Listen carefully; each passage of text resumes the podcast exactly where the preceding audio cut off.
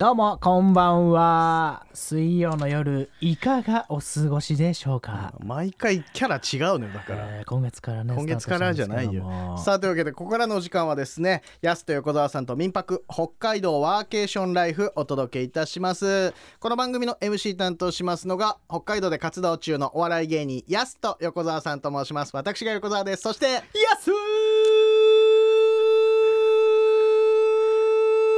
長えって長えのよふふふじゃなくて長えのよこれ僕のこの自己紹介で、あの使いたいトークのちょっと何秒か削らなきゃいけないっていうそうなのいや自分で調節できるじゃんそれに関しいてはやちょっと自分のあれじゃできないんでねなん再で度これもいやメールも来てるからさあ紹介し本たいのよやすの自己紹介さておきいやさそんなことよりねいや僕いやすいよいいよいいよ来てるからメッセー ジメッセージ紹介します今週もですね男性のみから来ておりますあありがりがととううござございいまますすなぜ女性には届かないんでしょうあかりがたいなさあこちらラジオネームジャミ滝川さんからいただきましたありがとうございますあやすさん横澤さんこんにちはと、うん楽しく聞かせていただいています先週のゲスト川西さんの話面白くて僕も民泊をやってみたくなりましたと世界中に YOU のお友達作りたいですやすさんおすすめの街やおすすめの場所とかあれば教えてください横澤さんおすすめの漫画を教えてくださいということありがとうございでますなんでこっちに街とか場所聞かないの逆に、まあ横澤さんのおすすめはもう島工作ですいよね、やそうだけど漫画はそうだけどさ、うんおすすめの街の話とかまだまだできてないからね俺らもね確かにねそうそうそうまあ、ちょっと別枠で3時間ぐらい取ってまた喋りたいなんで別枠ちょっと取ろう30とす分るで紹介しきれないからすげえ別枠で番組やまろあうとす別る枠じゃん、で深夜の深夜4時半からいやいいえーのよこの番組の中で話してくれて朝6時半までのやついやいやまあまあ全土いろいろとね言ってますから、ちょっとそんな話もね今後していきたいですねありがとうございございますさあもう一つはい続いて、えーソウルマンしんいちさんはいあありがとりがとうごうござざいいまますすめっちゃ腹抱えて笑いました川西さん最高でしたよ、うん単なるアルコール大好きな親父さんということが分かりましたうん楽しい放送ありがとうございました、うん夜中にちょっとやばい放送かもうん川西さんの株が上がったいや確かに俺らより川西さんの方が目立ってんじゃまあないおかかげでねこ川西さんの人となりが分かったと思うんで、うんまあ、今週からも川西さんはれレそうレギュラーで出レギュラーーじゃないのてよくれるんでいやね残念ながら毎回ご機嫌にお話しされてたけど電話で毎回電話でレギュラーではないですけども、結構ここ使うんだとこもあってびっくりしました僕らもオン確エかアに聞いねて、トイレ周りの話使ってなかったわ そうでカいいットのさよれたよなんでどうしても載せたいんだよお前はトイレ回りの話ねいやいいよここもカットされちゃったらどうすんだは よいこれそ今した回らはね稲村さん乗せてくれるから絶対、えいやいやまあそうですけどトトイイレレ回りの話いいんだよ別にいや先週だからそうやってね川西さんの話も面白くてよかったなっていうメッセージもねたくさんいただきましたありがたいですねありが今たいです週よはどんなゲストが登場するのそかうでとすいようことですけども今週もねゲストを登場していろいろなお話を伺いたいと思いますので皆さんね最後までお付き合いくださいお願いしますさあというわけで安田横澤さんと民泊北海道ワーケーションライフこの後25時までお付き合いください FM North Wave. Keep on grooving. さあここからはですねゲストコーナーということで今回はですねこの方ゲストにお迎えしてお話を伺いたいと思います、はい株式会社マッシブ札幌代表取締役社長川村健二さんにお話を伺います川村さんどうぞよろしくお願いいたしますよろしくお願いしまあよろしくお願いします社長社長よろしくお願いいたします社長さんさあということなんですけどもマッシブ札幌さんは民泊事業取り組まれて今どれぐらいになるんですかす。えー、2013年ぐらいからなんで、結構もう8年ぐらいになりますね。そうなんですすね長いですねねえ結構なかなり民泊業者の中ではフル株の方ですよねだとはい。へうんうんうんうんうんえでまあマッシブ札幌さんでいうと僕らもねちょっといろんな施設をお邪魔させていただいたんですけども、魅力的なね施設がたくさんあるとうんうんうんいうふうにちょっとお話を伺ったんですけど、マッシブさんで今管理されてる物件でどういった施設があるんですか、最近だと面白いのが、あの、富良野にあるですね、うんはい高級な別荘をはい民泊にした施設がありまして、え高級な別荘、ー、すごい、い、はい。あの、富良野のスキー場の北の峰っていうリフトはい、うん、から歩いて3分ぐらいなんですよね。えー、そんな近いところに近っすごい近いんですよ。えはあー、いいですねはうん。で、建物もバカでかくてですね、うんなんかもうリビングも吹き抜けてて、えー、はああのこだわりの住宅というか、うわーえすごいもう平米数も多分280平米ぐらいあるんで、うわ200年の3倍ぐらいでかいんですよね。すごい海外の豪邸じゃんもそあそうです、そうです。うすごいなちなみにお部屋数は何 LDK になるんですかそこあそれが3部屋なんですよ。はえあ三部屋でその平米数なんですか それが広くて3部屋なんで、はただ各部屋にあの風呂、トイレついてるって感じです。うわ各部屋についてるんですかすごいはいうわすごいねうわじゃあもうどの部屋でも入れるってことだお風呂ももそうどうのです。いやもちろんそうですよね もちろんそれぞれの泊まったゲストさんが、はい、気兼ねなくだから他の方と時間気にせず使えるってことですすもんねごいそうです。すごいなえーもうじゃあ一つのお部屋というかすごい広いんじゃないですか一つずつが広いですね。はあいいですねうわーすごいなじゃあそこから見える景色もそのスキー場だったりとかっていうもう最高ですね。あの角地で、はいで、あの、周りがすごい開けたの野原があるんで、はい、うんゴミゴミしてなくて、3密回避もできますし、んは庭もめちゃ広いんですよね。ああうわ庭も広いんですね庭で雪合戦できるぐらい広いんで、えーうわーすごいすすげごいえんですよ。合戦だ合戦って言うのよ雪合戦のこすとごいですねえじゃあもう家庭菜園とかねできますよねそれぐらい広かったらいねや民いや民泊だから無理なん ですね一週間泊まったとこでそれや畑ったでときこるろぐらでいでも広いってことでしょ広さ的にいやはまあ広さ的にはねうわーすごいなんかそれ雪合戦以外も結構遊んだりとかできますよね極端に言えばできますね。はあいやでもそんな開けた土地でさ、まあ、バーベキューとかもいいですし、夏場だといいですね。うわー最高ですねへえちなみにそのところまあみ富良野ですと南富良野ですか、うんだと何か美味しい食べ物だったりとかおすすめの食材とかって何かありますか富良野だはといメロねやっぱりメロンまン、メロンですね。いいねメロンねバーベキューの時じゃあメロン乗せ乗せていやなんかメロンって言えば溶けちゃうよメロね、ンなんかあの夕張ってイメージ強いですけど、はうい、ん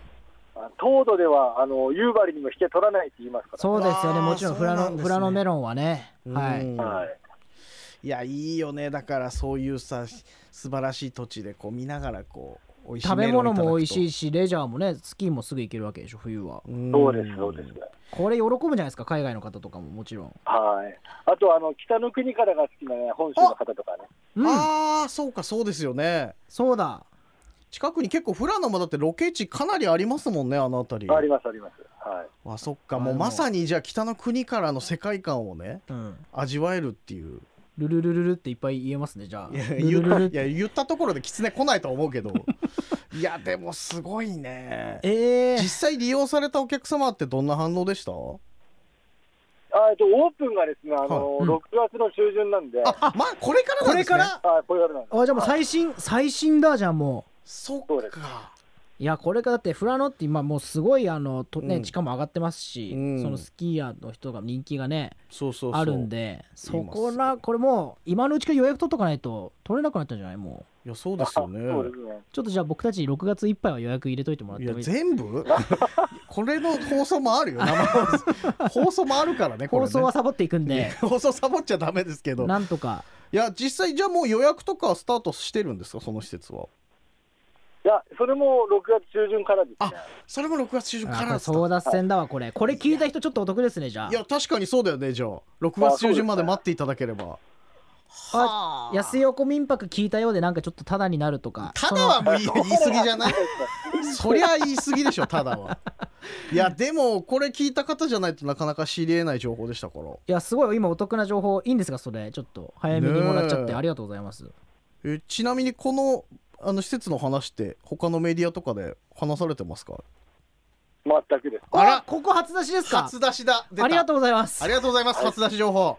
いいで嬉しいすねじゃあこれちょっと本当にじゃあ僕たちも遊びに行かせていただきたいな、ねえこれは大注目ですうよわー6月中旬に中旬から予約開始と、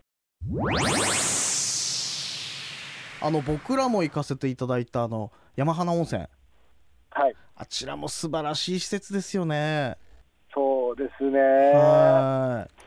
まああのもともと銭湯だったところ改築されてるんですもんね山花温泉、そうなんです。はいどうですかそのでもすごいよな改築っていうかリフォームにあたって苦労された点とかっていうのはどういったところなんですかもう苦労しかなかったですね。あ苦労しかいなかやったですそうで逆すによそうなんだやっ ぱりえーやっぱり、銭湯、ホテルって結構やっぱり無茶ですよね、いろいろ。うーんそうだったんですねうんすごいと思います。あーただね、本当あの、苦労っていうわけじゃなく、工夫したところとしては、はい、うん銭湯で使ってたタイルをなるべく生かしたりですとか、はいうんうんうん、蛇口の部分を照明に活用したりとか、うんそういう工夫はすごくあの評価されてますいやね。確かにそのレトロとの融合がすごかったですもんね、うんあの体重計置いてたのしびれたなああの昔ながらのねあれすごい良かった確かにあれ見ないよね昔ながらの体重計ってねあれあーねこれだって本当喜ぶお客さん多いと思うんですよねうん僕たちもテンションガンガン上がっちゃったもんな上がりましたね苦労しただけの回やっぱありますよねあの物件はねじゃああれですかまあ実際その物件見てからじゃあここはこういうふうにリフォームしようかなとかこのまま逆に使えるなとかっていうのは考えてらっしゃるんですか、そうですね、やっぱりそのものの価値を最大限生かすようにするためには、どこを残すべきかっていうのはやっぱり考えますね。あーじゃあ施設によって結構様変わりするとことかも多いんですよねじゃあ。そうですねあ。ーいや魅力的だよないやでもなかなかね一個一個に合ったものっていうのも大変ですよね。うん、確かに。うん、まあ結局はあのー流行を追っかけてると、はいうんうん流行って結構早く変わるんですよね。うん、ああサイクルありますもんね流行ってね。そうう。んだからそれに気づいたんで、流行に追うんじゃなくて、まあ、あの流行に左右されないものっていう発想に変えたら、結構うまくいったなと。だからまあ、あの全部の物件がやっぱりその、ね、あのいいっていうわけでもなくて、やっぱりここはやっぱり最近手がけたやつはどんどん良くなってるって感じはありますね。あおーーじゃあもう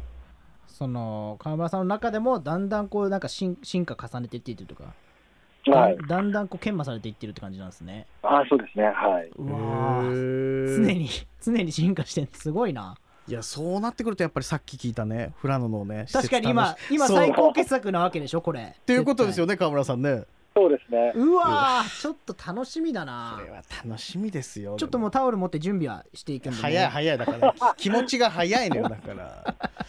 いやまあいろいろなねだからそういったトライアンドエラーある中でどんどん施設も良くしていくっていうことも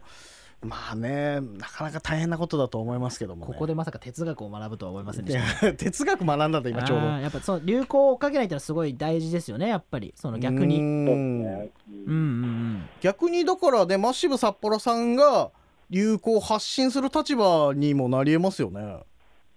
まあ、そういうふうになれたらいいなと思いますけど、まあ、まあそんな簡単じゃないと思うんですけど、はいなんとか、はい、あのそういうのを意識していきたいなと思いますね。すごいよやっぱりこれ目玉じゃないですかねもうフラノの物件いやなんか確じゃかにね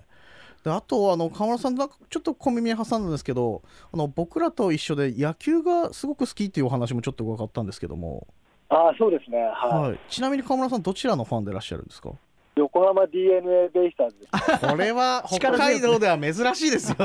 フそうなんです。はい。すごいなァン歴何年ぐらいなんですかうーんと、だから1987年ぐらいからですから。あーじゃもあうポンセが4番打てた頃ということですよあねそうです。そうあですー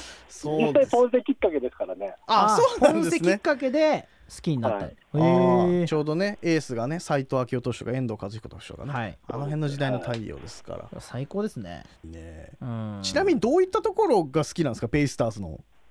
うーん。だいぶ長いで すよ、河村さん。僕の自己紹介かと思ってた 長いいや、もう長いんで、なんかはいもう、あのー切り替えるきっかけを逸してるって感じですよあね。もうじゃあ本お当ーなんかなんていうのその情というかもう本当に可愛がってるみたいな感じなんですね、球団のことそうですね。ある意味、あのーき権利が義務かっていうのは義務ですよね。 あああーはいはいはいまあそう87年からっていうと、もういい時も悪い時も両方見てきてますもんね、ファンとして。そうですね。はい。そうですよね。それでもずっと変えずにやっぱり流行に左右されずってことですもんねだからねそういう意あ味でそこもね、 ね かたくなにベイスターズファンと、新球団とかできたところでうん絶対僕は行かないぞと、ベイスターズのフもァうンでベあイりスターズだ続ずっとっていうけいや、確かにね、そこも実は、じゃあ会社とつながってたと。そうですよそうねですだって日本ハムが北海道に来た時にもそこなびかなかったわけですもんねもう d n a から揺るがないぞっていう、まあ、で横浜ベイスターズからねそう揺るがないぞってそこだって一回切り替えわるタイミング的にはね、全く揺るがなかったですか気持ち的にはその時私東京に住んでたんで、はああい。そっか、それであればそうですよね。なるほどそうだから、そううん日ハムに切り替わるきっかけやっぱり完全になかったですね。ああじゃあももうお膳立てができてたんですねずっとジャベイスターズファンでいると いうら日本ハムファイターズも、スもう運命だねはいープカレーもいつの間にかあったみたいな感じです。ああ北海道いない間にもそういった文化ができてたともともと生まれは北海道なんですか河村さん札幌です。はいあ。そうなんですね、うんじゃあ離れてた分長いほどじゃあ北海道の魅力とかに気づくこととかもあるんじゃないですかめちゃめちゃあると思いますよ。あー確かにそうですよね。実際どうですか一回離れてみて北海道ってやっぱこういうとこ素晴らしいなとかっていうのはそうですね。あのみんな楽しそうですね。みん人なが。あーええー、そうですかうんあそうなんですねあーやっぱりなんか東京生活ってなんか修行みたいなもんですもん、日々。修行、まあみんなその毎日修行ですよねうんうんうんああいやそうなんですねまあなんかじゃあそんな楽しそうに生活してる感じではないんですか川村さんからご覧になったら東京生活楽しくないと思いますよ。あの修行ですよ。修行なんですあねーなるほど。あーじゃあそれに比べると北海道の皆さんは楽しそうに生活してると、めっちゃ楽しそうじゃないですか。もうもうみんな全員パリピみたいなもんですよ。 そんなにです北か海道の皆さん、お気楽者ということでよろしいですか、いやそれそも。こまでじゃまあまああのそういう言い方じゃないでしょ例えばあの年間バーベキュー年間やった回数って覚えてないじゃないですか。しょっちゅうやってるから。あああ、確かに。僕東京生活で15年間でバーベキューやったの2回しかないから全部覚えてます。あああ、ーええ2回しかないですもん15年で。 15年で2回いやなかなはいかバーベキューできるところも少ないですもんねそうなんで首すよ都圏だそうなんですとそうまなんあですよそっか。でもそれが逆に、ね。車持ってる人もいないから、あーバーベキューやっても一苦労なんですよ、本当に。そうあかあ、じゃあそう考えたら確かにね、楽しそうかもしれない。確かにもうあったかくなったらいつバーそベキこューすらるって中でやってますもんね。そうそうそ やっうてますから確かに、横澤さんなんかナイトプール通ってますからね、今、毎い日のやように。そこまでパリピじゃないで 俺別にそんな感じではやってないけど確まあかバーにベ楽しキュそうー確かに楽しいからねそっか、そっか。そっかじゃあ改めて北海道の魅力もそういう形で知っていろいろな物件もねプロデュースされてるということだから間違いないね、じゃあ川村さんがそういう間違見いなていですよる、そういう部分で北海道そうを出ですよしてってるっていうのは客。観視できる方がそうやってこう北海道の魅力に気づけたってことですからうわ。うんぜひねちょっと皆さん気になった方はマッシブ札幌さんでちょっと検索していただいて、あと横浜ベイスターズの方も検索していただいベイてス。ターズは皆さんも好きな方は好きでいてください ということでございますけどさあさあそろそろお時間なんですがゲストの皆さんにね毎回伺っている質問があるんですが川村さんにとってですね今後の何か夢ってありますか夢は、はいそうですね、あのーなんか民泊で、ハッピーになる人が増えたらいいなっていううん感じですあうんうーんうん。はやっぱり楽しんでほしいっていうことですもんね、第一に。そうゲスです。トの方に。はい。いうんうん。そうですね生活にもメリハリができるでしょうしいろんな形でね幸せになれるっていうのが一番ですからねやっぱりねそうなんですよ。なんかやっぱり空き家問題とか、うん地方創生とか、うん。それもやっぱり民泊ってすごくいいじゃないですか。はいうん効果あるじゃないですか。はい、うんうん、だからすごいね、あのもっともっとね、あのなんだろうな、今しなんか、うん、もっといろんな人に関わってほしいですよね。うんうんそうですもちろんゲストの方だけじゃなくて、はい周りの人がみんな関わってくれる人がみんなハッピーになるっていう、んそうです。うん、そうですねうわすごいなすごいそうやっぱそうなんかそういうのが物件にも表れてますもんね確かになんか楽しませようという、そのなんかエンターテインメントじゃないですけど山花温泉の確か壁にもハッピーって書いてありましたもんね書いてない書いてない 勝手に書くなよお前ないそそれはないですけあども書いてきたのか横田さんがなんでう俺書いてないから別にいやまあでもそれぐらい素晴らしい施設たくさんございますのでちょっとぜひねね皆さんぜひフラノの予約ももう間もなくといオッうことケでございますーみんなでハッピーになろうよはい、なんでお前合言葉みたいに言ったんだ最後、 えーというわけでゲストコーナー株式会社マッシブ札幌代表取締役社長川村健二さんに今回お話を伺いましたどうもありがとうございましありがとうございたどうもありがとうございました。今夜の安と横澤さんと民泊北海道ワーケーションライフいかがでしたでしょうか楽しかった ですたのいやお前に聞いてないんだよ別にいかがでしたかって言わリれたスらナーのまあ皆楽しかさったんでにす聞いております,、はいありがとうおございます送りした曲はダニー・ハサウェイで「ラブラブラブ」そしてソウルマンしんいちさんからのリクエスト曲もお届けいたしました、うんマクファーデンホワイトヘッドで「Ain't No Stopping Us Now」お届けいたしましたあと ACDC もねいやかけててないかけてないなんで1曲増やすんだよ勝手にお前 さあ皆さんからね番組へメッセージをお待ちしておりますあなたの民泊の思い出やおすすめなど民泊やワーケーションについて何でもいいので送ってくださいメールアドレスは民アットマーク 825.fm min.825.fm までとなっておりますまた FM ノースウェーブのホームページからもメッセージできますのでどしどし送ってください待ってます。はい、そしてですねあのこの番組の放送がなんとポッドキャストでも聞けるとありがたい。いうこバとックナンバーも聞けるってことそうなんですうよわ、嬉しいです。ぜひねこのノースウェーブのですね番組ホームページからですねこちらのですねポッドキャストのリンクが貼っておりますので、はい。ぜひそちらの方でもお楽しみいただければと思いますのでまず聞きます、僕が。あ聞いてなかったんかお前早速早速聞いてください、はいぜひよろしくお願いいたしおま願いすしますさあというわけで安田横澤さんと民泊北海道ワーケーションライフそれではまた来週水曜24時30分にお会いしましょうお相手はやすと横澤さんでしたではここで今日の付録あのね僕野球好きなんでねヒーローインタビューとかね、受けてみたいんですよねなるほどね。うん僕も横浜ベイスターズが好きです。うんいやいいよさっきの話お前ちょっと僕やってみていいですかヒーローインタビューいや、いいですけど。じゃあ誰インタビューやりますいやお前しかいないだろあ、僕やりますかいや当たり前ですよよろしくお願いしますわかりました。えー放送席、放送席、本日のヒーローインタビューです。はいえー本日のヒーローはこの方、えーこの方、うん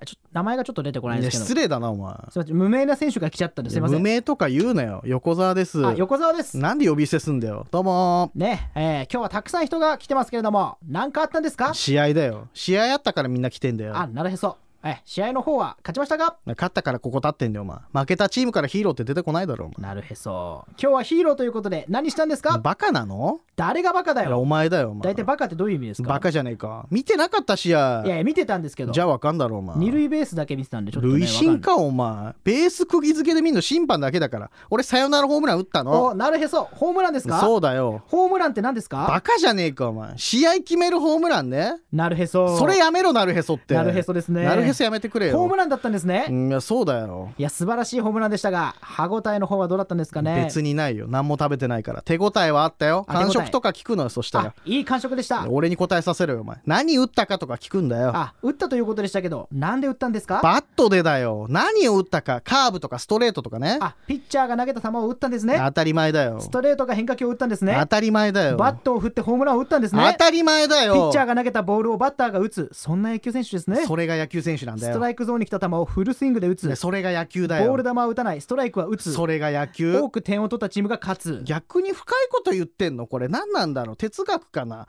もうそれ心理なのかもしれないねいやー、話を引き出すためにバカなふりをしておいてよかったですよ。ここいつ作詞だったのん作詞って何ですいやかバカだったもういいよというわけでまた来週お会いしましょうハッピーハッピー。